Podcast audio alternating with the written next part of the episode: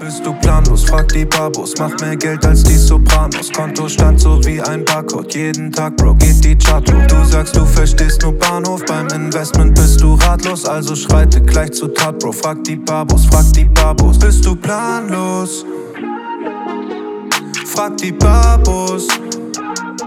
Einen wunderschönen guten Tag und herzlich willkommen zu einer neuen Folge von Investment Babo Finanz Podcast. Ja, mein Name ist Enrique Cela, ich bin der Investment Babo Junior. Ich heiße euch alle willkommen. Und mit mir heute Michael Duarte, wie immer, der Investment Babo Senior. Michael, wo sitzt du denn heute? Hallo Endrit, ich sitze in äh, äh, Bonn, ich hätte jetzt fast Köln gesagt. Äh, wir nehmen gerade ein paar Folgen auf, deshalb dauert das ja ein bisschen, äh, bis diese rauskommt. Aber heute äh, seit heute dürfen wir uns alle für AstraZeneca äh, impfen. Ja, deshalb hoffe ich, dass wenn diese äh, äh, Folge ausgestrahlt wird, dass wir da alle geimpft sind und auch wieder ganz normal reisen können. Ja, also es ist schön, in die Zukunft zu sprechen. Ähm, aber das ist auch ein ganz nettes Thema, weil wir machen heute zum ersten Mal, glaube ich, die erste Folge zum zweiten Mal. Ja, wir haben heute nämlich das äh, tolle Thema Immobilien auf der Agenda. Und da haben wir Emanuel Dierlinger ja dabei gehabt in der ersten Folge und der hat sich so gut angestellt, dass wir gesagt haben, wir laden Emanuel gerne nochmal ein. Lieber Manuel, hallo, wo steckst du denn gerade? Ich stecke gerade äh, in äh, Bochum, in meinem Büro hier in Bochum. Äh, normalerweise habe ich nebenan mir so ein Studio eingerichtet, aber da ist der Internetempfang noch nicht so gut. Wir sind jetzt relativ seit kurzem hier im Büro. Wir sitzen hier direkt nebenan im Ausarbeitungsraum, direkt neben dem Router. Und deswegen äh, habe ich hier diesen virtuellen Hintergrund an. Ja, ja das, äh, mit der Technik ist das ja immer so eine Sache. Ich muss dazugeben, hier bei uns im Office ist mein Studio im Klo. Ja, also äh, wir haben da tatsächlich schallisoliert jetzt alles aufgebaut. Ähm, aber ich sitze jetzt ganz normal an meinem Schreibtisch, also keine Sorge. Alles äh, ist cool. Wir haben in der ersten Folge äh, ja schon so ein bisschen äh, beleuchtet, ja, was ist so ein Immobilienfonds, ähm, wie viel Eigenkapital muss man haben, ähm, aber da war relativ klar, dass äh, zum Thema Immobilien äh, noch äh, viel fehlt. Und ich würde gerne mit einer Frage starten aus der Community. Mich hat nämlich die äh, super äh, nette Carmen angeschrieben. Also nicht die Dividenden kamen, sondern eine andere kam. Ich finde die Story so geil. Äh, sie hat mich angeschrieben, so nach dem Motto: Mein Freund ist ein Riesenfan äh, vom Investment Barbo. Also lieben Gruß an den Freund. Äh, liebe, die Carmen hat leider deinen Namen nicht gesagt. Ähm, und äh, er hat aber kein Instagram. Deshalb folge ich euch auf Instagram, weil mein Freund ein Fan ist. Also voll äh, sympathische Story. Äh, die haben aber auf jeden Fall eine Immobilie gekauft, haben noch eine Zinsbindung von 15 Jahren, ähm, zahlen 1,5 Prozent. Und sie hat die Frage gestellt, und ich glaube, das ist ganz gut, um mit diesem Thema zu starten, weil wir wollen ja heute äh, auch so auch die negativen Seiten beleuchten. Ähm, wie stehst du eigentlich zum Thema Tilgung? Ja, sollen wir überhaupt tilgen? Äh, weil die sind sehr investmentaffin äh, auf 15 Jahre kriegen wir die 1,5 bestimmt hin. Ähm, was sagt ihr dazu? Ja, und das äh, leite ich jetzt direkt mal an dich weiter. Liebe Carmen, lieber Freund von der Carmen, hiermit seid ihr gegrüßt. Danke für, fürs Feedback. Ich hoffe, Carmen hört uns überhaupt. Ja, kann sein, dass sie dir die Fragen stellt. Aber äh, Manuel, was sagst du zu dieser Thematik? Liebe Carmen, das ist nur für dich. Ja, also genau. ähm, tilgen. Also wenn ich nicht tilge, dann verlasse ich mich ja komplett auf, auf Wertsteigerung. Grundsätzlich machen wir natürlich Investments, weil wir davon ausgehen, eine gewisse Wertsteigerung zu erzielen. Ja, danach suchen wir in erster Linie auch die Lage aus. Dennoch ähm, halte ich es für zu spekulativ, äh, nicht zu tilgen. Zumal ich mir kaum vorstellen kann, dass besonders viele Banken sich da überhaupt drauf einlassen, gar nicht zu tilgen. Dementsprechend äh, ist das, was wir im Schnitt machen, so 2% Tilgung. Manchmal ist es so, dass, dass Banken dann, weil Projekte ein bisschen spezifischer sind, dann auch vielleicht mal 3% verlangen. Ähm, oder ich einfach vielleicht schon ein bisschen vom Lebensalter äh, ein bisschen fortgeschrittener bin, so Mitte 50 bin, dann sagt eine Bank, komm, du brauchst jetzt aber 3% Tilgung, also 50% mehr als 2% Tilgung, ähm, weil die Bank einfach erwartet, dass kalkulatorisch ich den Kredit auch zu Lebzeiten zurückgeführt habe. Ja, so. Dementsprechend ja, tilgen, bitte. Okay, und was ist mit, ähm, wenn äh, mal 10.000 Euro übrig sind? Das ist ja dieselbe Frage letztendlich. Äh, eher eine Sondertilgung oder eher ähm, anlegen? Ja, das dann eher nicht. Das, da gibt es auch sicherlich wieder Ausnahmen. Auch da wieder, wenn ich äh, vielleicht nur noch zehn Jahre bis zur Rente habe, dann habe ich vielleicht Bock, äh, da schneller innere Werte zu schaffen und auch äh, vom monatlichen Saldo her auch schneller ins Plus zu laufen. dann kann ich schon überlegen, ob ich da dann noch eine Sondertilgung mache, weil da ja auch dann die Frage der Opportunitätskosten halt kommt. Ne? Ganz wichtig, äh, unser Lieblingsthema. Äh, was könnte ich eigentlich stattdessen mit dem Geld machen? Und je kürzer irgendwie die grundsätzliche Laufzeit ist, äh, bis zu dem Zeitpunkt, in dem ich das Geld dann wieder verwenden will, äh, desto weniger äh, Rendite kriege ich auch anderweitig. Ähm, ich werde jetzt vielleicht als Mitte 50-Jähriger auch nicht auf genau auf zehn Jahre nur 100% Aktien timen. Also kann ich sagen, okay, dann mache ich vielleicht äh, eine Sondertilgung in der Immobilie, um da äh, schneller innere höhere Werte zu haben. Ansonsten geht das zulasten der Eigenkapitalrendite. Ja, das kann man ja. gut ausrechnen, wenn ich jetzt da äh, das werden wir jetzt an dieser Stelle nicht machen, aber wenn ich jetzt 10.000 Euro einfach mal in meinen Kredit reinschmeiße, ich habe ich für 200.000, 300.000 400.000 Euro eine Wohnung gekauft als Kapitalanlage und ich tilge dann irgendwie meine Sondertilgung für 10.000 Euro und ich gucke nach zehn Jahren, was habe ich, ähm, was habe ich an Wert zu dem Zeitpunkt? Ich werde ja eine gewisse Wertentwicklung erzielt haben, sagen wir mal mindestens äh, Inflationsausgleich, in einer guten Lage sicherlich auch mehr. Und dann habe ich bei einer zweiprozentigen Tilgung ungefähr ein Viertel des Kredits getilgt. Ja? So. Und wenn ich jetzt noch 10.000 Euro zusätzlich draufgeschmissen habe, dann ist das Saldo zwischen, was ich besitze an Wert an Immobilie, minus äh, die Restschuld der Immobilie, dann ist das, äh, ist die Sondertilgung im Verhältnis äh, nicht besonders viel wert gewesen, sozusagen. Aber ich habe einfach 10.000 Euro weniger Cash. Und die hätte ich dann stattdessen vielleicht lieber in das nächste Projekt gesteckt. Ja. ja. Das, ja. Ähm, oder als Liquidität behalten, äh, um weniger anfällig zu sein, äh, was Eventualitäten angeht. Also ein bisschen höhere Sicherheit zu haben. Ne? Das lohnt ja. sich in der Regel nicht als also, Geld. In die Richtung habe ich äh, äh, ihr auch schon eine Auskunft gegeben tatsächlich. Oder ich habe da ähnlich argumentiert, was mich jetzt auch nicht sehr wundert. Äh, weil was, äh, also erstmal, wie du richtig sagst, das ist halt ein sehr individuelles Thema auch. Ne? Und ich weiß, ähm, wie jetzt so die ganzen ähm, weniger emotionalen Menschen jetzt sagen, aber Moment, auf 15 Jahre 1,5 statistisch gesehen hat das immer funktioniert und so weiter und so fort. Ja, aber äh, Investment oder Geldanlage oder generell unser Leben ist halt nicht nur Mathe. Ne? Und äh, ich bin auch der festen Überzeugung, dass man das schlagen kann. Ähm, ich wäre aber sehr vorsichtig, äh, äh, vor allem auch was die Begrifflichkeiten angeht. In der Vergangenheit wurde sehr gerne mal so eine Tilgungsaussetzung er, ersetzt äh, oder eine Tilgung ersetzt durch eine, äh, eine Lebensversicherung. Ja, also wirklich äh, ganz schwierig, vor allem wenn dann die Zahlen nicht erfüllt werden, weil da reden wir noch nicht mal von Investment. Also sowas ein ganz klares No-Go. Ähm, und auf der anderen Seite gibt es aber so softe äh, Themen, wie zum Beispiel, wenn ihr dann 70.000 Euro auf dem Konto habt, äh, was ihr dafür gedacht habt, weil ihr nicht getilgt habt und dann braucht ihr das Geld, weshalb auch immer. Ja, also dann passiert irgendwas, ähm, dann werdet ihr das Geld ja tendenziell eher nutzen äh, oder halt irgendwas machen mit der Hoffnung, das hole ich schon wieder ein. Ähm, und dann kann ganz schnell ja, die Lebensumstände sind nicht unbedingt äh, zu 100 Prozent planbar, dann kann das ganz schnell alles doch nicht so ganz aufgehen, wie man äh, geplant hatte. Und das haben wir, glaube ich, in der ersten Folge schon gesagt.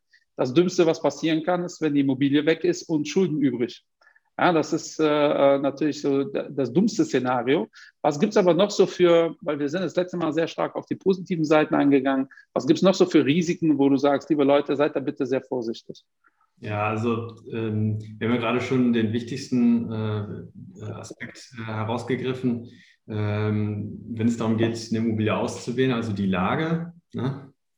Und das ist ja gleichzeitig das größte, größte Risiko. Stimmt, das, äh, das letzte Mal Dessau. Äh, äh, Dessau und Gelsenkirchen. Wo, äh, genau, diskreditiert. Das ist dann entschuldigt ja. bei allen Menschen, die in Dessau und Gelsenkirchen wohnen. Ja, genau, genau. Ich kenne natürlich, äh, wenn ich halt ähm, mich von Vergangenheitswerten ähm, primär lenken lasse, das ist ja in, auch im Aktienbereich nicht anders als bei Immobilien. Das äh, kann Tendenzwirkung natürlich haben ähm, äh, oder Aussagekraft haben, was die Zukunft angeht, aber eben halt nur tendenziös. Und es gibt auch an vielen Städten gute Gründe, warum die Renditen der Vergangenheit jetzt in der Zukunft nicht weiterlaufen.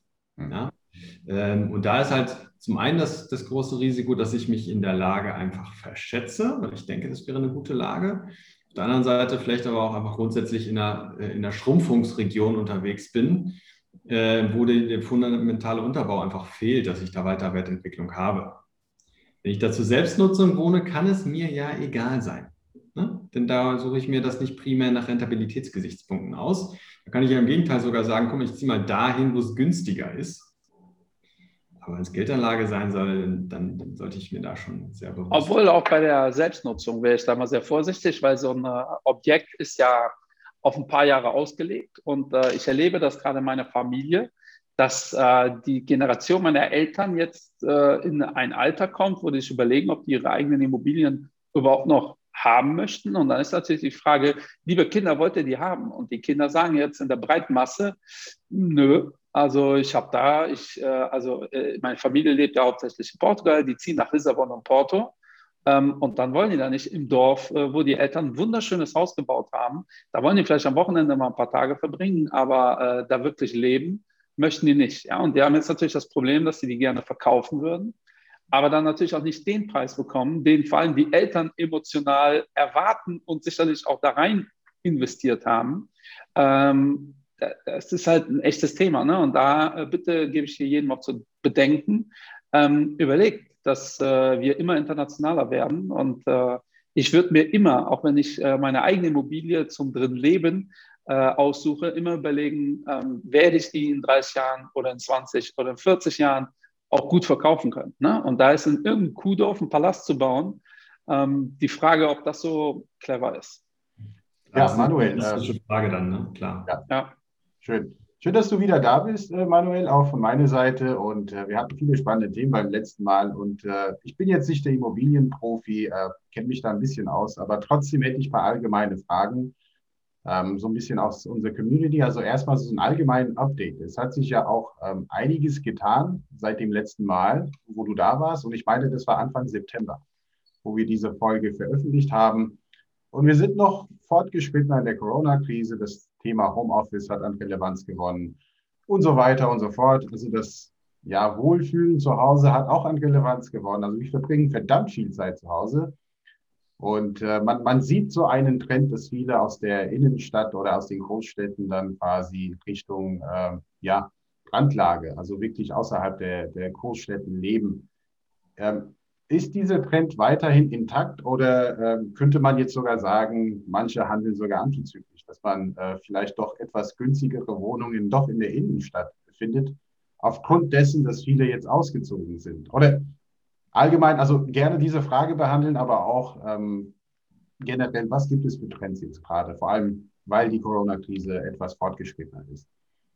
Danke, dass du mir das so anteaserst. Ich hatte äh, das auch mir vorgenommen, dass wir da heute mal drüber sprechen. Es ist äh, schon ein sehr wichtiges Thema, ähm, was natürlich auch naheliegend ist. Den Gedanken kommt man natürlich relativ schnell. Was passiert eigentlich mit den Innenstädten? Ja? Und äh, was, was macht eigentlich, also was macht zum einen dieser ganze Strukturwandel aussterbender Einzelhandel, der durch äh, Corona ja noch brandbeschleunigt wurde, ja, ähm, äh, mit Immobilien und was macht äh, eigentlich das ganze Thema Corona-mäßige Homeoffice äh, mit, mit Immobilien. So, und was, was wir ganz klar erkennen, ist, äh, dass jetzt die, die Randlagen um die Metropolen stärker gewachsen sind als auch um die, als die Städte selbst. Ja? Ähm, und es gibt so einen kleinen Gegentrend, der wird jetzt, äh, der ist zumindest äh, erstmal äh, irgendwie erkennbar, dass Menschen auch irgendwie aufs Dorf ziehen, ähm, weil sie da sagen, okay, für 75.000 Euro kriege ich halt ein schönes Haus.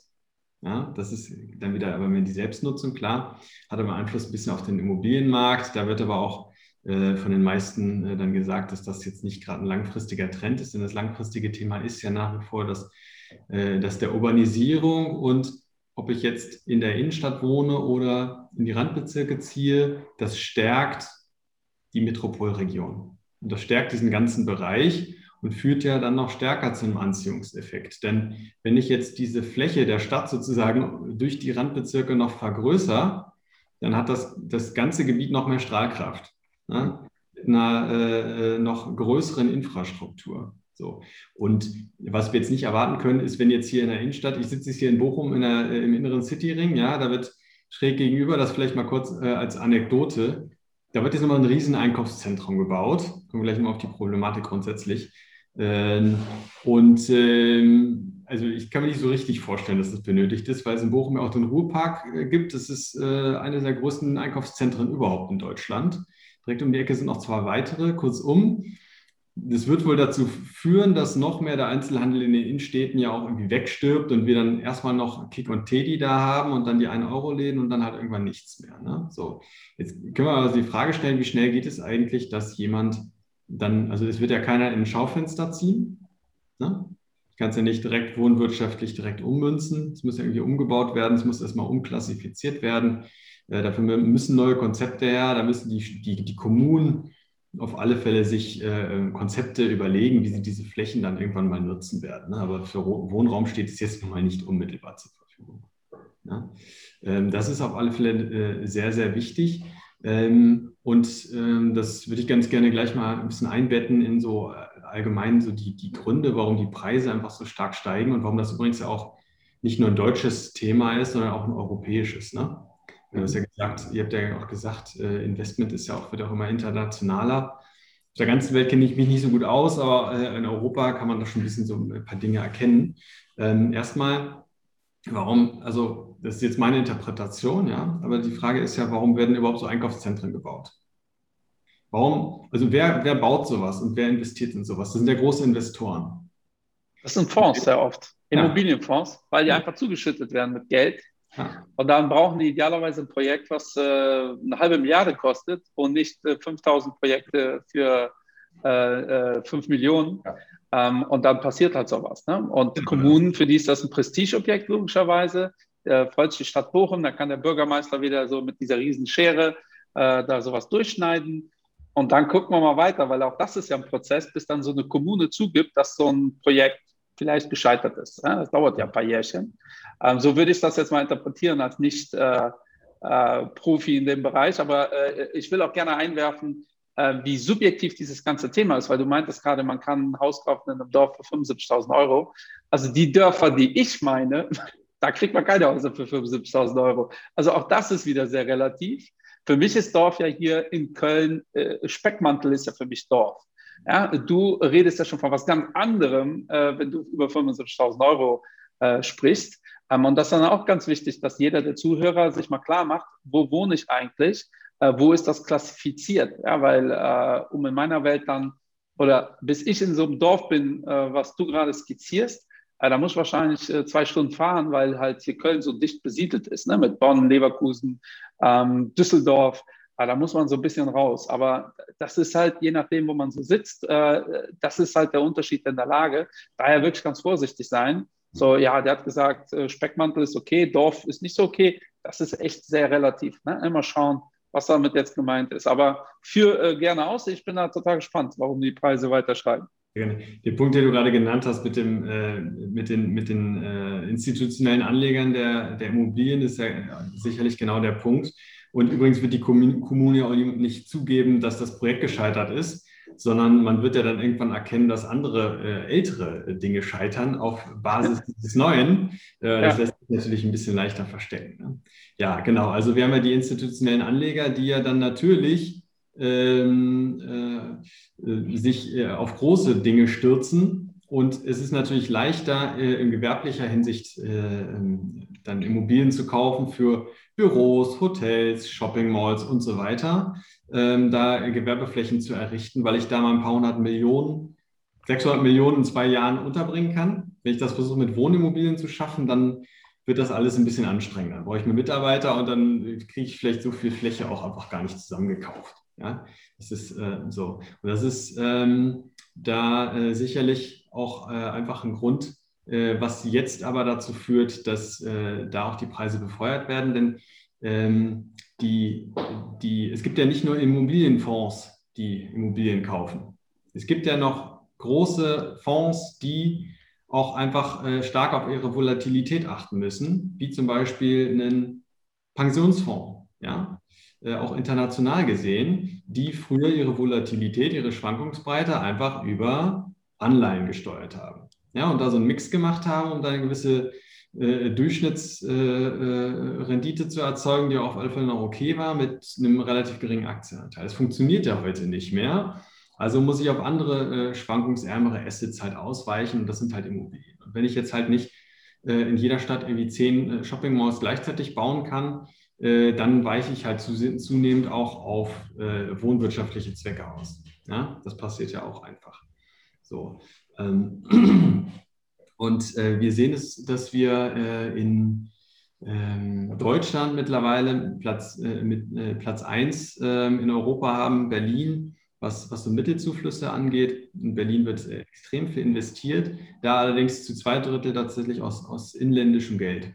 Ja, also da sind wir international noch nicht so stark, anders als äh, unsere Aktien. Ja, unsere Aktien sind ja bei Ausländern beliebter als bei den Deutschen. Hier ist das Verhältnis genau umgekehrt, dass eher so zwei Drittel des Geldes aus Deutschland kommt. Ja. Aber ist das jetzt positiv oder negativ? Ich würde also müsste, ja. müsste Berlin jetzt stärker äh, wachsen, äh, was die Immobilienpreise angeht, weil ein Thema ist natürlich die Mietpreisbremse, die ist ja jetzt wieder gelöst.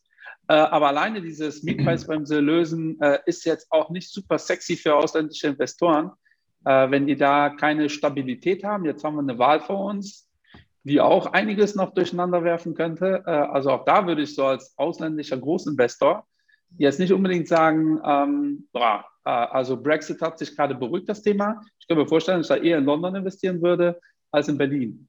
Ja, London ist ja auch weit, da, äh, weit vorn dabei. Ne? Also ja. das wird ja halt auch, äh, klar, sicherlich wird das einen Einfluss auf den internationalen Anteil haben, aber Berlin ist so sexy und so erschwinglich, ähm, dass ähm, also, selbst wenn ich Rechtsunsicherheiten irgendwie mit einpreise, stehe ich in Berlin sicherlich immer noch gut da. Ne? Und übrigens, ja. Berlin endet ja an irgendeiner Stelle und dann beginnt ein umliegendes Bundesland, das aber auch gar nicht äh, so weit entfernt ist für Pendlerverkehr. Ne? Also wenn ich jetzt in Brandenburg ja. unterwegs bin, dann, ähm, dann äh, ist das auch nicht besonders weit. Was ich, Ludwigsfelde oder was, wer sich da auskennt äh, im Berliner Umland, das sind alles wachsende, wachsende Speckgürtelregionen, die auch ganz stark davon profitieren. Ja, da bin ich aber, kann ich mir aussuchen, welchen Bundesland ich gerade kaufe. Ja, ja. ja.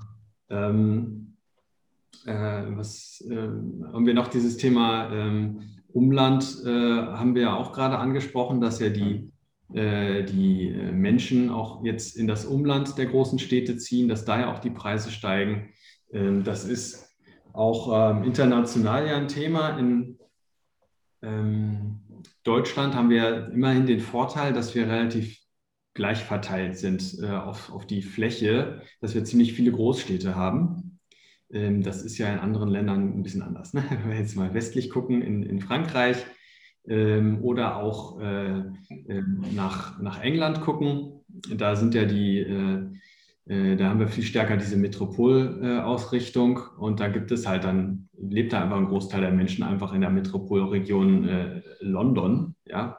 Und das ja. führt natürlich auch, hat natürlich auch gewisse Preiseffekte. Aber auch in Deutschland sehen wir einfach, dass wenn die Menschen halt in die, äh, in die großen Städte ziehen wollen, dass das natürlich erhebliche Preis, erheblichen Preisdruck vor Ort auch einfach auslöst. So. Ähm, was auch noch so ein Thema ist, ist natürlich, wenn, das, wenn wir jetzt das, so ganz viel Geld haben, als weiteren Grund, warum die, warum die Preise jetzt nicht nur auch in Deutschland steigen, sondern in Europa generell, dass ja auch die, äh, die Preise stärker steigen als die Einkommen. Inflation. Ja. ja. Die, dazu, ja, dazu wollen wir eigentlich auch noch eine Folge machen, nur zum Thema Inflation, äh, weil äh, wir mitbekommen, dass äh, ja, viele das nicht greifen können. Ne? Also ähm, so was grob Inflation ist, das weiß also jeder. Aber dann letztendlich, genau wie Inflation zustande kommt oder nicht, da, damit haben dann schon sehr viele ein Problem. Und äh, das dann zu spüren, das, das tun dann die wenigsten. Mhm. Ähm, also erwartest du auch Inflationsdruck äh, in Deutschland und dadurch auch steigende Preise im Immobiliensektor, wenn ich das richtig interpretiere. Ja, genau. Also Inflationsdruck ist natürlich ein, ein Teil der Wertsteigerung, aber nicht nur. Das ist jetzt nicht nur eine, äh, also ist auch eine tatsächlich reale äh, Preissteigerung, aber aufgrund des Nachfrageüberhangs. Ne?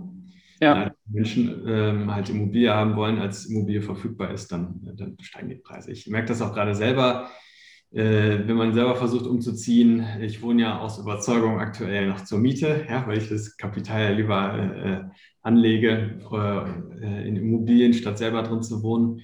Und ähm, ja, da hat einfach der Vermieter den längeren Arm. Ne? Also es ist äh, unglaublich, was aktuell tatsächlich da umsetzbar ist ähm, und was überhaupt am Markt verfügbar ist. Und selbst wenn ich jetzt gesagt hätte, da war ich wirklich ganz hart am, äh, am Kämpfen mit mir. Ich schmeiße das über Bord, ich kaufe jetzt zur Selbstnutzung, weil ich einfach keine Mietwohnung finde. Ja, dann gibt es halt eben trotzdem nichts, ja. Dann gibt ja. es eins, zwei Häuser, die in der, da in der Ecke äh, kaufbar sind, die ich haben will. Und dann war es das aber auch. Also es ist wirklich ähm, ziemlich abgefahren aktuell. Ähm, das ist auf jeden Fall Verkäufermarkt, ne? Definitiv, ja. Und da, und das haben wir beim letzten Mal sicherlich schon gesagt, aber die Idee ist ja, wenn ich in eine Immobilie investiere, dass ich halt dort eine Immobilie kaufe, wo ich davon ausgehe, dass langfristig wir in einem Verkäufermarkt bleiben. Ne? Das ist das Wichtigste. Alles andere ja. kommt dann erst. Ne?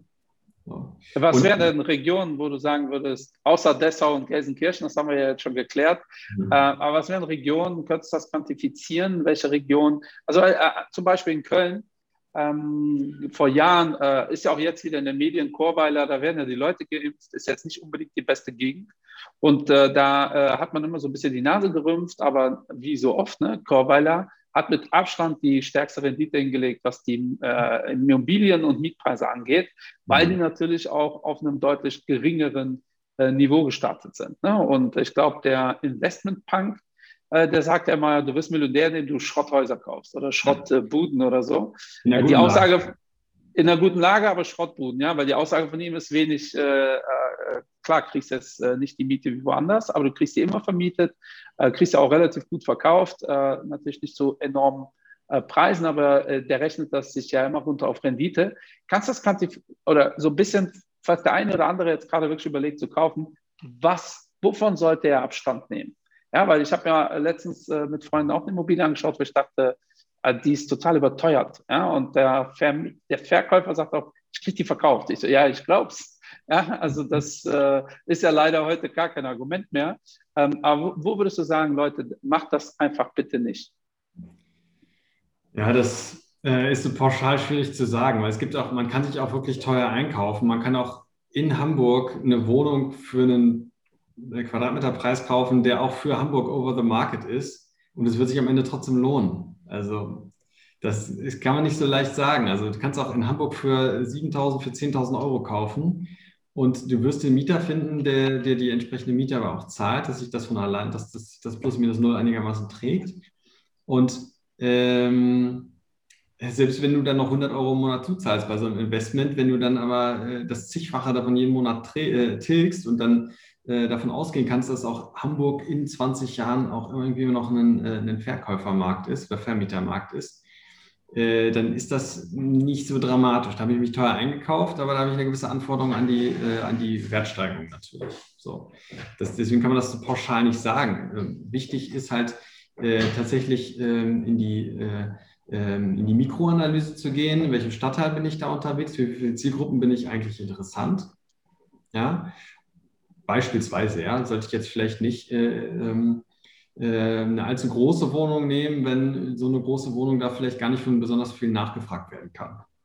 Ja, so, also um mal was, was Plattes zu sagen, wenn ich jetzt eher mehr in einem Migrationsviertel bin, dann, dann werde ich vielleicht eine, eine Vierzimmerwohnung äh, auch entspannter los, mhm. äh, als wenn ich nur irgendwo unterwegs bin, wo nur, wo nur die Rentner wohnen. Ja, so, ja. Wie, viel, wie viele große Wohnungen habe ich dann in diesem, äh, in diesem ganzen Bereich? Ähm, das heißt, die Wohnungsgröße ist abhängig von der Mikrolage. Ähm, und äh, ansonsten muss ich einfach gucken, ähm, was habe ich für eine Erwartung, was kann ich, was gibt es, was kann man irgendwie herausfinden, wie sich diese Region in den nächsten 10, 20, 30 Jahren entwickelt. Ich persönlich möchte nicht alle zehn Jahre die Immobilien verkaufen. Ja. Ich möchte sie langfristig halten. Es ist zwar schön, die Option zu haben, sie nach zehn Jahren zu verkaufen, vielleicht aus einem biografischen Grund. Vielleicht will irgendwie mein Kind studieren gehen oder mir die Haare vom Kopf fressen oder was weiß ich, ja. Äh, hat bei uns beiden ja schon erfolgreich funktioniert. Äh, dann äh, ist es nett, wenn ich eine Immobilie verkaufen kann. Ansonsten will ich sie langfristig behalten und dann bleibe ich in einer Region, die langfristig wächst. So, da gibt es immer verschiedene Erhebungen von verschiedenen Instituten, die kann man sich dann heranziehen. Grundsätzlich sollte es immer, das ist ja auch euer Credo, logisch sein, dass ich dort halt genügend Abnehmer für, für meine Immobilie finde. Ne? Ja, wenn, mir ich, Berater, äh, wenn, wenn mir der Berater oder der Verkäufer nicht glaubhaft vermitteln kann, warum dieser Mietpreis jetzt angemessen ist, der da kalkuliert wird, weil damit kann man ja auch viel Schmuh machen. Ne? Aber zwei, drei Euro mehr pro Miete draufschlagen, sagen, ja, es ist ein Euro, das wird schon laufen. Der Mietpreis muss halt auch erzielbar sein. Ähm, und ähm, ich brauche auch ein Konzept dafür, wo die Mieter überhaupt herkommen. Ja. So, und wenn, wenn ich dementsprechend, und das, das kann man schon sagen, wenn ich jetzt einen Neubau habe, da, da, da wird mir eine Miete ausgewiesen vom Bauträger, vom Verkäufer, wie auch immer, die schon ziemlich ambitioniert ist, ich aber gar keine Grundlage dafür habe, so eine Miete zu verlangen, dann wird es schwierig. Ne? Mhm. Ja. Das, ja. Ich kriege in letzter Zeit sehr oft die Frage gestellt, vor allem weil Unternehmen wie Amazon und so weiter und so fort ähm, so gut gelaufen sind. Und die logische Frage ist, was dahinter steckt, also diese ganze Logistik, äh, auch. Und äh, dann habe ich mich ein wenig da reingelesen und ja, in der Tat gehören sie auch zu den ähm, Gewinner der Corona-Krise, was das Thema Immobilien angeht. Und äh, vielleicht magst du auch ganz kurz, weil diese Frage so oft kommt, äh, zu, zumindest äh, Richtung meine Person habe ich sie zwei, dreimal gestellt bekommen, und auch jetzt neulich hat man auch gesehen, wie die Deutsche Post auch abgegangen ist, äh, weil sie auch eben davon profitieren, dass viele zu Hause bleiben und viele Pakete geliefert werden. Aber natürlich müssen diese Pakete auch irgendwo gelagert werden und diese ganze Logistikimmobilien äh, wohl ziemlich gut gelaufen sind. Aber wie, wie sehen hier die Aussichten äh, going forward? Also kannst du da einen kleinen Einblick geben? Nee, kenne ich mich nicht, kenn ich mich nicht mehr aus. Ja. Okay. Ich kann, nur, ich kann nur genauso wie du äh, da ein bisschen äh, mutmaßen, dass Logistik im Allgemeinen ja ziemlich äh, im Spielbereich ein Wachstumsmarkt ja. ist und ähm, Dinge tatsächlich zwischengelagert werden. Wenn sie jetzt nicht mehr in den, im stationären Einzelhandel rumliegen, dann müssen sie irgendwo anders rumliegen. Ne? Dann verlagert sich da vielleicht die Fläche. Vielleicht ist das dann die Fläche. Ja, ja das kommt ja ganz auf die Company an. Ne? Also die, äh, wir sind ja investiert in äh, Sarah oder um genau zu sein in Inditex und die Inditex-Gruppe hat ja eigentlich immer just in time geliefert. Das hat natürlich durch Corona, äh, ging das nicht mehr in der Form. Und äh, die haben jetzt ein neues System. Also die nutzen immer noch nicht wirklich äh, Warenhäuser. Die nutzen jetzt aber ihre Flagship-Stores als Lager. Also ihr müsst euch das so vorstellen, äh, wenn ich jetzt einen Pulli bestelle bei Sarah, dann bekomme ich eine E-Mail vom Sarah äh, Düsseldorf. Äh, wir haben hier dein Pulli vorrätig, wir schicken dir das. Ja? Und dann schauen die mal, welcher Store, welcher Flaggschiff-Store hat am, am, in der geografischen Nähe zu mir äh, so ein Pulli. Deshalb haben die immer noch keine Lager, äh, werden aber die kleinen Stores alle eliminieren. Ja? Und äh, das verändert sicherlich natürlich die Art und Weise, wie gelagert wird. Aber äh, jetzt schon abzusehen, inwiefern sich das entwickelt, das ist schwierig, weil davor sind die mit ihrem Just-in-Time äh, und produzieren tatsächlich sehr erfolgreich gewesen. Ähm, und dadurch, dass die Lieferketten so ein bisschen ins Hakeln kamen, haben die so als Sicherheitspuffer äh, das jetzt so umgebaut, mehr oder minder. Ne? Und da muss man, glaube ich, schauen, äh, wie das in Zukunft sich entwickeln wird. Äh, auch Amazon lagert ja tendenziell immer weniger selbst.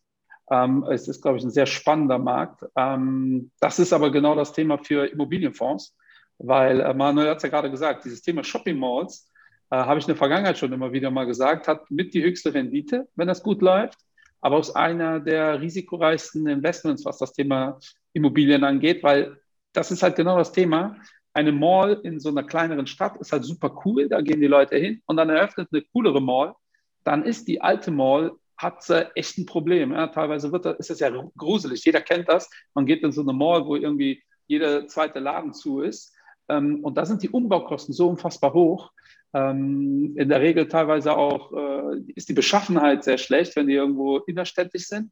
Also ist, ist das schon ein heißes Thema. Also äh, ich würde mir, das, das tun zwar viele nicht, weil die denken, Immobilienfonds Immobilienfonds, aber wenn ihr Immobilienfonds habt oder investieren wollt, würde ich da mal genau reinschauen, ähm, wie die denn äh, sich äh, aufgestellt haben. Ja? Und immer mehr Fonds gehen in die Richtung Privatimmobilien. Und das ist eher äh, Manuels äh, Gefilde äh, neben dem äh, Investmentthema, aber ich finde das halt äh, sehr spannend, wie sich das entwickelt. Ähm, in dem Kontext kommt auch immer wieder die Frage Zinsen. Äh, was siehst du denn da? Steigen die Zinsen aktuell? Steigen sie nicht? Äh, müssen die Leute jetzt ganz schnell kaufen, weil äh, sie eine Mail bekommen von ihrem Berater? Jetzt gehen die Zinsen aber bald hoch. Äh, was sagst du dazu? Ja, also kann sich Europa leisten, stark steigende Zinsen zu bekommen? Also außer Portugal, ja. nein, nein, nein, ich wollte auch sagen, außer Portugal, nein. Äh, ja, ich glaube, äh, das kann sich äh, äh, jeder selbst beantworten. Also ich wäre eher von nein. Ja, das sehe ich auch so. Also, ähm, also eine Verdopplung würde ja auch sehr große Volkswirtschaften in Europa äh, schon wirklich aus der Bahn werfen. Ähm, und da reden wir jetzt nicht von den südlichen, aber ich denke mal, Frankreich ist äh, auch aktuell, äh, wäre nicht dazu in der Lage, irgendwie viel mehr Zins zu zahlen als aktuell. Und ähm, da, da, sehe ich nicht, dass, dass sich das dramatisch verändert. Aber selbst wenn ich jetzt einen Zins verdoppel, dann sind wir immer noch im Bereich, wo, wo Immobilieninvestment auf Basis des Zins immer noch eine gute Sache ist. Ähm, wie, wie viel zahlt denn der Durchschnittskunde bei dir aktuell ja. an Zins? Also, genau, man muss halt ähm, immer wissen, dass eine Immobilie als Geldanlage von der Bank immer ein bisschen schlechter äh, gesehen wird als eine Immobilie zur Selbstnutzung. Das hat was mit der Haushaltsrechnung zu tun. Ne, wenn ich jetzt eine Immobilie selber finanziere, dann kriege ich die unter Umständen einfach für unter 1%, ganz entspannt. Weil der Banker, weil die Bank sagt ja, okay, dann fällt ja deine Miete weg. Ne? Wenn ich jetzt aber genau. eine Immobilie äh, nehme und sie vermiete, dann äh, kann das Verhältnis noch so gut sein. Das kann sie auch tragen. Aber wenn dann die Bank aktuell wieder total irrational unterwegs ist und sagt, ja, aber die Miete setzen wir jetzt nicht an in der Berechnung, ja, dann wird die ganze Kalkulation schlechter. Also im Schnitt, um die Frage zu beantworten, sind wir wahrscheinlich bei irgendwie was bei 1,5 Prozent oder so, ja. Ähm, und bei der Selbstnutzung sicherlich nochmal irgendwie ein Drittel besser oder so. Ähm, verändert sich dann stark, wenn ich dann in der, in der äh, Neufinanzierung bin. Wenn ich jetzt eine Immobilie auf zehn Jahre die Zinsbindung mache, was ich aktuell fast ausschließlich mache, ähm, dass wir Zinsbindung auf zehn Jahre machen, was ja auch dementsprechend meine Erwartung an den zukünftigen Zins ja auch ausdrückt, äh, dass der Zins schon nicht so äh, maßgeblich steigen äh, kann. Ja. Dann ist es ja so, dass das Folgedarlehen ja dann doch schon deutlich günstiger wird. Aus zwei Gründen. Zum einen habe ich ja einen größeren inneren Wert in der Immobilie, bessere Bonität und zum zweiten ja auch einen gewissen Track Record, was mein Kreditverhalten angeht. Ich finde ja cool, wenn ich in der Lage war, zehn Jahre irgendwie Kredit zurückzuzahlen äh, und da irgendwie keine Störfälle hatte. Die sollte ich dann dementsprechend auch nicht gehabt haben. Also sollte immer schön meine, meine Raten zahlen. Dann werde ich danach sicherlich äh, ein, ein, äh, ein, besseres Angebot bekommen, unabhängig erstmal von der Zinslage. Und selbst wenn ich den Zins jetzt äh, stark erhöhe, äh, ich aber nur noch 25 Prozent des Kredits neu aufnehmen muss, dann ist die gesamte Kreditrate, die neue, ja trotzdem äh, so, dass ich da jetzt nicht einen Mehraufwand habe. Ne? Ja. Ich finanziere ja weniger Kredit neu äh, und deswegen ähm, reicht es aus, das mal auf zehn Jahre Zinsbindung zu machen. Ja. Wenn getilgt worden ist, ne? weil auch ja. das ist ein Argument dann für die Tilgung. Man hat dann einfach bessere Karten bei der äh, Neuverhandlung des Zinses. Ähm, und äh, äh, zum Thema Haushaltsrechnung kannst du gerne noch was sagen, weil ich glaube, das ist auch mhm. vielen nicht bewusst. Ich habe auch mal mit einem Banker gesprochen, der äh, äh, meinte, Kunden gehen sowieso davon aus, wenn sie noch nie Schulden aufgenommen haben, dass das so ein riesen ähm, äh, Benefit wäre. Und genau wie du sagst, äh, muss das nicht unbedingt der Fall sein, weil besser ist zu sehen, dass jemand seit zehn Jahren halt die Schulden halt bedienen kann, als dass jemand noch nie Schulden gemacht hat. Ja, das ist, äh, klingt unlogisch im ersten Moment, aber wenn man sich die, auf die Seite der Banker ähm, stellt, ist das nachvollziehbar. Aber wie funktioniert das mit der Haushaltsrechnung? Ich glaube, jemand, der noch nicht gekauft hat, ähm, die, die gekauft haben und jetzt sich überlegen, tilgen wir oder nicht, mhm. äh, oder wann verhandle ich neu, denen ist klar, aber so der, der Normalo, der sich jetzt denkt, jetzt beschäftige ich mich bald damit, äh, mhm. der wird da bestimmt überrascht sein, wie das vonstatten geht.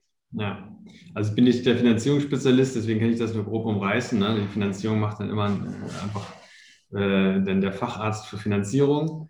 Ähm, und aber ganz grob äh, kann man ja sagen, ähm, es gibt ja so fixe Ausgaben, die äh, kann man die im Prinzip irgendwie beweisen, ja. Und die sind da irgendwie fix und die werden erstmal sowieso herangezogen. Das ist zum einen natürlich deine Mietzahlungen, die werden fließen mit ein. Dann hast du Pauschalen für jeden Haushaltsteilnehmer. Das ist für dich selbst dann erstmal höher. Äh, das ist irgendwie 650 Euro Pauschale sein für Lebenshaltung ähm, und für jeden weiteren äh, im Haushalt dann, dann weniger. Ähm, dann hast du vielleicht eine private Krankenversicherung, die wird angerechnet. Da hast du vielleicht Unterhaltszahlungen, das sind natürlich Sonderfälle, aber das, das haut halt so richtig fies rein. Und ähm, aber auch äh, fixe, fixe Ausgaben, wie zum Beispiel über andere Kreditraten. Ja? So, und, und Kredite können ein begünstigender Faktor sein, insbesondere dann, wenn sie abgeschlossen sind. Wenn ich dann ein abgeschlossenes Projekt habe, ja, ich habe da einen, Kredit erfolgreich zurückgeführt, dann kann sich das sehr positiv auswirken. Ähm, und da kann es vielleicht auch mal sinnvoll sein, dass ich, wenn ich jetzt fast durch bin mit dem Kredit und die Haushaltsrechnung ist jetzt vielleicht nicht so toll, aber ich habe ganz gut Geld, vielleicht mal mit einer Sondertilgung diesen, diesen Konsumkredit einfach mal beende, wenn das geht. Mhm. Ja, dass mal einfach alles rausschmeißt und die ganzen Sünden, dass ich mir damals irgendwie für, äh, für niedrige Zinsen irgendwie meinen mein Lebensstandard antizipiert habe, den ich noch gar nicht habe, indem ich meine Plöko-Wohnbahn finanziert habe, ja, äh, dass, ich, äh, dass ich das auch dann irgendwann mal wieder loswerde. Ja. Ich glaube, jetzt sind das Elektrofahrräder. In der ja. Corona-Phase ja, sind das Elektrofahrräder für drei Mille. Äh, und dann steht die rum, genau wie die Nicht-Elektrofahrräder. Aber äh, das wäre so ein Thema, ja. Äh, aber ich fasse das gerne nochmal zusammen. Äh, also, liebe Barbos, ne? also wenn ihr 3000 äh, Euro netto habt, und ihr zahlt 1500 Euro Miete und ihr habt, äh, dann müsst ihr für euch 650 hochrechnen, äh, für eure Frau eventuell 650 Euro hochrechnen, für die Kinder ja. eine kleinere Summe. Wenn aber summa summarum dann die Zahl nicht unter 3000 ist, kriegt ihr sehr unwahrscheinlich einen Kredit. Mhm. Und das ist tatsächlich ein Thema, äh, womit viele nicht klarkommen, weil sie sagen, ja, aber es bleiben 100 Euro übrig im Monat. Ähm, das interessiert die Bank dann relativ wenig, weil die dann sagen, also es ist eh immer eine individuelle Prüfung, aber äh, Pi mal Daumen stehen eure Chancen dann nicht so gut, diese Zinsen, die der Manuel auch eben gerade genannt hat, zu bekommen. Ja? Weil äh, umso besser das drumherum, umso besser eure Konditionen logischerweise. Ähm, und äh, irgendeinen Zins kriegt ihr tendenziell sowieso immer angeboten, aber die Frage ist, ob das dann noch bezahlbar ist und auch clever. Aber dann sind wir bei dem Punkt, was ich eben erwähnt habe. Ich habe schon einige Menschen erlebt, wo ich gesagt habe, ey, finanziert bitte nicht, ihr könnt euch die Wohnung einfach nicht leisten. Ähm, weil es so emotional ist, äh, machen die das dann meistens trotzdem, mhm. weil dann sagen, ich fahre halt nie wieder in Urlaub. Ja? Und das finde ich immer ganz kritisch, weil eine Wohnung ist nach drei Jahren eine Wohnung. Ja? Und äh, bevor man die kauft, ist das aber die Traumwohnung, Traumhaus oder was auch immer. Und irgendwann kennen wir ja alles, wird alles Normalität. Ähm, und da wäre ich sehr, sehr vorsichtig mit solchen Sachen. Deshalb, euch, deshalb von mir nochmal dieser äh, Einwand und auch mit dieser äh, Kostenrechnung, äh, weil ich das Gefühl habe, dass das sehr, sehr viele nicht wirklich mit äh, auf dem Schirm haben. Ein sehr guter ja. Einwand. Äh, Manuel, ich hätte eine letzte Frage, denn wir haben hier wirklich vieles behandelt, aber sicherlich wirst du mit äh, Kunden konfrontiert, genauso wie wir am Aktienmarkt, die immer wieder sagen, ja, der Markt ist zu teuer, alles ist zu teuer, wir sind eh in eine Blase und weißt du was, mit, mit der Liquidität, die ich jetzt gerade habe, ich warte mal lieber, ne, bis dann die Korrektur kommt und äh, was der Immobilienmarkt angeht, da warten viele sehr, sehr lange. Am Aktienmarkt gibt es öfters Korrekturen, wo man sagt, okay, gut, kann ich jetzt mal wieder einsteigen. Äh, was sagst du dazu? Also äh, auch an unsere Zuhörer, die sich gerade fragen, ja, Immobilienmarkt ist sowieso in eine Blase gerade, würde ich nicht anfassen, ich warte lieber. Und äh, vielleicht ein paar, paar Worte dazu.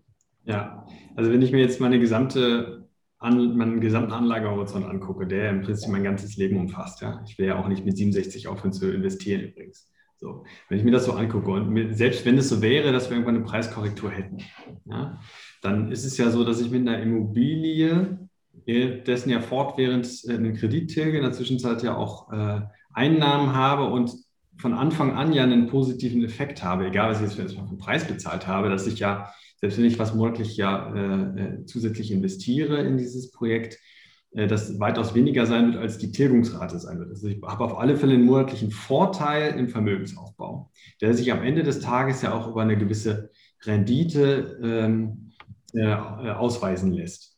Ja? So, und wenn ich jetzt da ein paar Jahre warte, ist immer die Frage, grundsätzlich auch im Aktieninvestment, lohnt sich das, ein paar Jahre keine Rendite zu machen, um dann mit einem Schlag, ja, äh, die absolute, das Geschäft meines Lebens zu machen? Unter der Prämisse, es käme tatsächlich zu dieser Korrektur, wenn ich ja. davon ausgehe.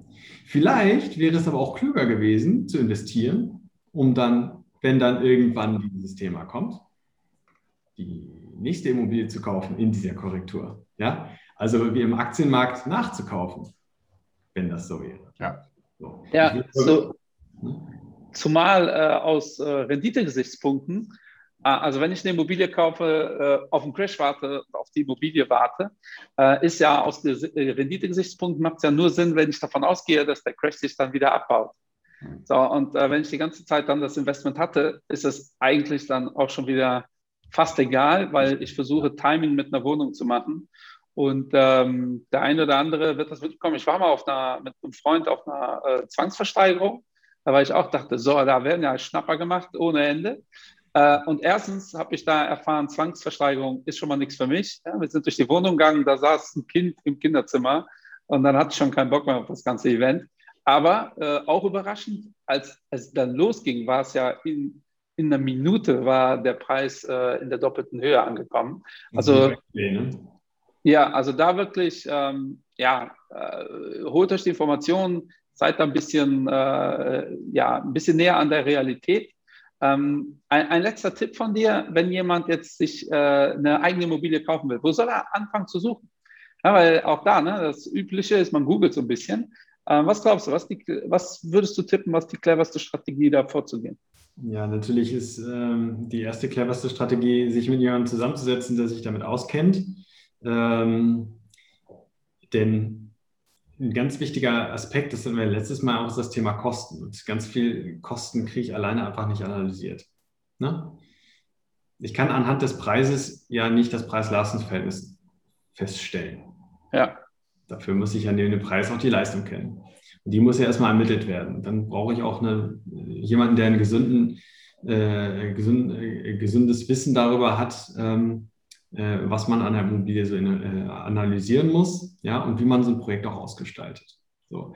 Und dann kann ich aber schon mal als, als nächsten Punkt äh, vielleicht mal ein bisschen, äh, bisschen konkreter. Ich sollte, wenn ich mir eine Wohnung kaufe, die in einem Umfeld kaufen, wo primär auch Kapitalanlagewohnungen äh, dann auch gekauft werden. Also in einem Objekt, wenn ich da der einzige Kapitalanleger bin, sagen wir mal zehn Wohnungen, dann habe ich da neun Selbstnutzer und dann habe ich da wahrscheinlich den renitenten Rentner, der sich zur Lebensaufgabe gemacht hat, da irgendwie äh, die, die Entscheidung zu treffen und dann schlägt er davor, dass das alles jetzt ganz toll schön gemacht wird und äh, alles neu und äh, ganz digital, das ganze Haus und irgendwie nochmal Senfblähfarben oder Lachsrosa angemalt. Das hat alles nichts mit Geldanlage zu tun, aber ich muss es mittragen, weil ich halt eben in dieser Gemeinschaftsrunde sitze. Ja? Und dann kann ich eine ganz toll billige Wohnung gekauft haben. Wenn am Ende des Tages mein ganzes Geld aber dafür ausgegeben wird, dass andere es da schöner haben, die da selber wohnen, habe ich nicht viel gewonnen. Gilt das umgekehrt dann auch? Also, dass wenn man eine Wohnung für Selbstnutzung kaufen sollte, äh, nicht äh, äh in einem Objekt sein sollte, wo nur Kapitalanlageimmobilien sind? Ja, äh, das äh, kann man umgekehrt sicherlich auch so sehen. Wobei bei der Selbstnutzung ähm, ist ohnehin gar nicht so leicht ist, überhaupt das zu kriegen, was man sich selber vorstellt, weil das ja auch immer die Frage, wie kompromissfähig bin ich, was meine eigenen Wünsche angeht. Das ist aktuell sicherlich ziemlich schwierig. Da bin ich wahrscheinlich am besten beraten beim Thema Neubau. Da möchte ich übrigens gerne gleich noch drauf eingehen, was das Thema Neubau angeht, weil da haben wir bisher noch nicht so richtig über, Neu über Problemlösung. Stimmt. Ne? Stimmt. Ähm, nur, äh, um das irgendwie äh, dann ähm, einzugrenzen. Also ich bin schon mal gut beraten, wenn ich eine, die, eine richtig gute Lage entdeckt habe, identifiziert habe, eine richtig gute Mikrolage, dass ich dann zusehe, dass ich in einem Kapitalanlageprojekt bin. Dass dann die Wohnungsbesitzer, es geht ja nicht darum, dass wir da alle Miethaie sind, ja, und die Mieter abzocken und kleindrücken, sondern es geht halt darum, dass die Ausgaben, die da getätigt sind, grundsätzlich den Sinn haben, die Substanz in ihrem Wert zu steigern. Ja, natürlich muss es repräsentativ sein, es muss den Mietern gefallen und die müssen auch irgendwie zufrieden sein, weil sie sich ja sonst irgendwann ja auch beschweren und der dann auch irgendwie äh, natürlich äh, Dinge einfordern, was ja auch wieder äh, Aufwand bedeutet ähm, aber es ist primär auf Kapitalanleger ausgerichtet. Und wenn ich jetzt ähm, sage, okay, ich möchte bei einem Mieterwechsel, möchte ich meine Miete dann anpassen an die ortsüblichen Bedingungen, also die Miete erhöhen. Ja? Wenn ich aber der Einzige bin in diesem ganzen Objekt, dann hat das auf dieses ganze Objekt keinen Einfluss, keine, keine großartige Auswirkung. Wenn aber sieben von zehn dann äh, die Miete anpassen bei Mieterwechsel, dann hat das sehr wohl einen Einfluss auf dieses gesamte Objekt und auf das Klientel, das ich da habe. Wenn ich halt auf das Thema äh, dann natürlich Rentabilität achte. Ne? So, das, äh, da sollte ich schon sozusagen mich in ein Team begeben. Das nicht versuchen, alleine zu machen als Käufer. So, ähm, das dazu. Und vielleicht nochmal zum Thema Neubau. Das hatten wir, ich bin jetzt zufällig ein bisschen drauf gestoßen. Ähm, gerade im Internet, äh, was auch so YouTuber angeht und so weiter, Leute, die äh, sich mit diesem Thema auseinandersetzen, die beschäftigen sich ja fast ausschließlich in, ihrer, äh, in ihrem Reden mit Bestandsimmobilien. Ja. Ja, Bestandsimmobilien sind cool. Neubau sind als Geldanlage auch cool. Und ich verstehe den Charme, dass man sagt, ich will halt möglichst wie direkt irgendwo Bestandswohnungen kaufen, irgendwo, wo schon jemand drin wohnt. Ich kriege sofort eine Miete. Die Kaufpreise sind natürlich wesentlich moderater als bei einem Neubau. Aber wir können nicht alle einfach nur Bestandswohnungen besitzen. Und im Übrigen löst das auch nicht das Problem. Das löst vielleicht unser individuelles Problem, dass wir mehr Rendite bekommen. Aber vielleicht denken wir auch nochmal gesamtgesellschaftlich. Ja? Das heißt, ähm, erstmal für mich und mein Portfolio ist es sowieso auch gut zu diversifizieren, Bestandswohnungen mit ihren Vorteilen zu haben, aber auch Neubauwohnungen mit ihren Vorteilen, die sind nämlich auch da. Ja, ganz kurz, Vorteile Neubauwohnungen. Wenn das effizient gebaut ist, kriege ich äh, eine staatliche Förderung, KfW-Zuschuss, kriege ich mal entspannt 18.000 Euro geschenkt als Sondertilgung. Ich kriege ein zinsgünstiges Darlehen. Ich habe fünf Jahre Garantie auf, auf die Bausubstanz. Das ist ja alles was wert. Und ich werde da bestimmt ja. in den zehn Jahren nichts sanieren. Und ich kriege die Genau, es gibt keine Überraschung, ja. Es gibt so. keine äh, Überraschung, ja. So haben halt Bestandswohnung und äh, Neubauwohnung beide ihre Vorteile. Und deswegen werde ich als Kapitalanleger das am besten auch beides ins Portfolio holen. Mit dem Neubau werde ich sicherlich in größerem Maße auch was an dem grundsätzlichen Problem äh, ähm, tun, äh, dass wir zu wenig Wohnraum in den Städten haben und im Umland. Ja? Das heißt, es ist auch grundsätzlich eine moralische Frage, sich auch mit dem Neubau zu beschäftigen. Ja, und dann vielleicht für die gleiche äh, Kauf, äh, für das gleiche Eigenkapital, für den gleichen Kaufpreis vielleicht ein bisschen weniger Quadratmeter kaufen zu können. Ja, okay. Aber dann habe ich eine Wohnung geschaffen, die vorher nicht da war und ich habe ein bisschen, äh, ein bisschen entlastet. Ne? Ja. Und da sehe ich leider relativ wenig Expertise auch ähm, in der Beratung, ähm, dass sich damit nicht so richtig beschäftigt wird, weil das eben übrigens auch ein bisschen, wieder ein bisschen mehr äh, bedeutet, dass ich mich mit dem Thema stärker auseinandersetzen muss, als einfach nur äh, die Kaltmiete durch den äh, Kaufpreis zu teilen äh, und dann irgendwie äh, die Welt in einem, in einem Bruch darzustellen. Das ist so einfach ist es dann leider nicht mit der, mit der Geldanlage. Ich glaube, das ist auch ein emotionales Thema. Ne? Bei einer Bestandsimmobilie sehe ich die Immobilie. Äh, als Laie, ob ich dann wirklich nachvollziehen kann, ob die jetzt gut ist oder nicht, sei mal dahingestellt. Aber bei einem Neubauprojekt sehe ich halt erstmal nur ein Projekt. Ja? Und da gibt es natürlich diese Horrorvorstellung, äh, der, äh, der, was weiß ich, äh, es wird auf Erdbebengebiet gebaut, äh, der äh, Bauherr geht pleite. Äh, das sind halt die Ängste, die äh, wahrscheinlich wir alle so irgendwo äh, in uns drin haben. Das hat ja, äh, ich habe immer gesagt, ich würde niemals bauen für mich selbst, ne? weil ich glaube, ich würde wahnsinnig werden. Äh, wenn, dann würde ich das komplett delegieren an jemanden, den ich äh, kenne, traue oder wie auch immer. Ähm, aber das ist, glaube ich, in ganz vielen Köpfen drin. Aber ähm, wie du genau sagst, ist auch so ein YouTube-Trend in dem Bereich. Ähm, da kenne ich tatsächlich aber auch nur Bestandsimmobilien, weil das in den Videos aber auch cooler rüberkommt. Ja, es ist einfacher äh, äh, darzustellen. Ähm, ja, wir sind schon wieder mit der Zeit ähm, durch. Äh, ich finde das immer wieder total spannend. Äh, Endrit, ähm, hast du noch äh, eine letzte Frage? Äh, jetzt hast du ganz beantwortet, auf welchem Portal wir nach Wohnungen gucken sollen oder Häusern. aber ich glaube, das ist eh ähm, der am besten ihr findet was, was noch nicht irgendwo inseriert ist. Das glaube ich ein ganz äh, super Tipp. Äh, äh, also versucht es wirklich euer Netzwerk äh, zu kontaktieren zu dem Thema, äh, weil dann gibt es diese Möglichkeit, ähm, etwas zu bekommen, bevor es irgendwo steht. Wenn es irgendwo steht, geht man schon mal davon aus, dass das nicht Premium ist, weil sonst wird es da nicht stehen. Ja, weil da gibt es halt Leute, die nichts anderes machen, außer sowas abzuchecken. Endrit, hast du noch eine Frage oder eine Anmerkung?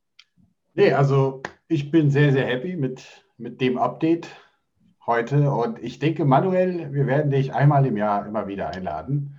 Ja, wahrscheinlich. durchaus äh, über den Immobilienmarkt immer wieder zu reden. Äh, das ist auch ein Teil, ein großer Teil, vor allem hier in Deutschland, der Kapitalmarktanlage für viele Leute in ihren eigenen Portfolios.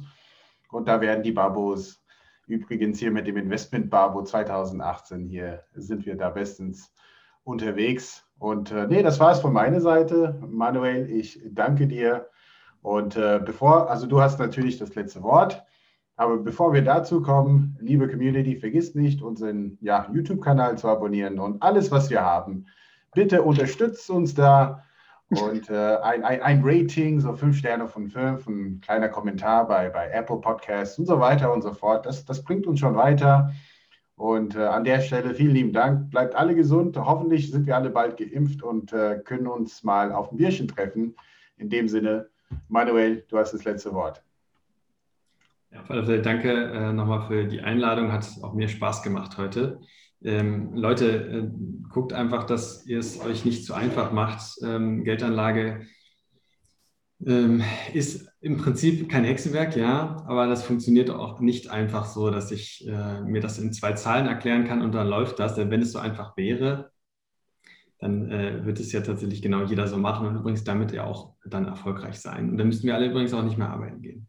Ne? Genau. Jetzt, äh, dementsprechend, wir sind in einer spezialisierten Gesellschaft, macht das, was ihr am besten könnt, wofür ihr euch qualifiziert habt und macht das dann bitte hauptberuflich.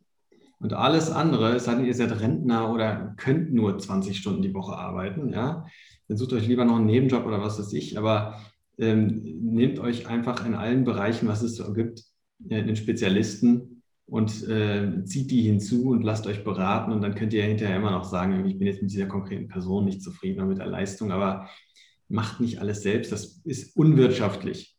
Es sei denn, ihr seid halt Millionäre, dann könnt ihr euch vielleicht dafür eigene Mitarbeiter einstellen, aber ansonsten äh, holt euch die Expertise ins Haus, denn die gibt es ja schon. Das dazu. Okay, dope. Dann, liebe Leute, macht's gut. So. Macht's gut. Schönen Tag noch. So. Bist du planlos, frag die Babos, mach mehr Geld als die Sopranos. Kontostand so wie ein Barcode, jeden Tag, Bro, geht die Chart hoch. Du sagst, du verstehst nur Bahnhof, beim Investment bist du ratlos, also schreite gleich zu Tat, Bro. Frag die Babos, frag die Babos, bist du planlos? Frag die Babos.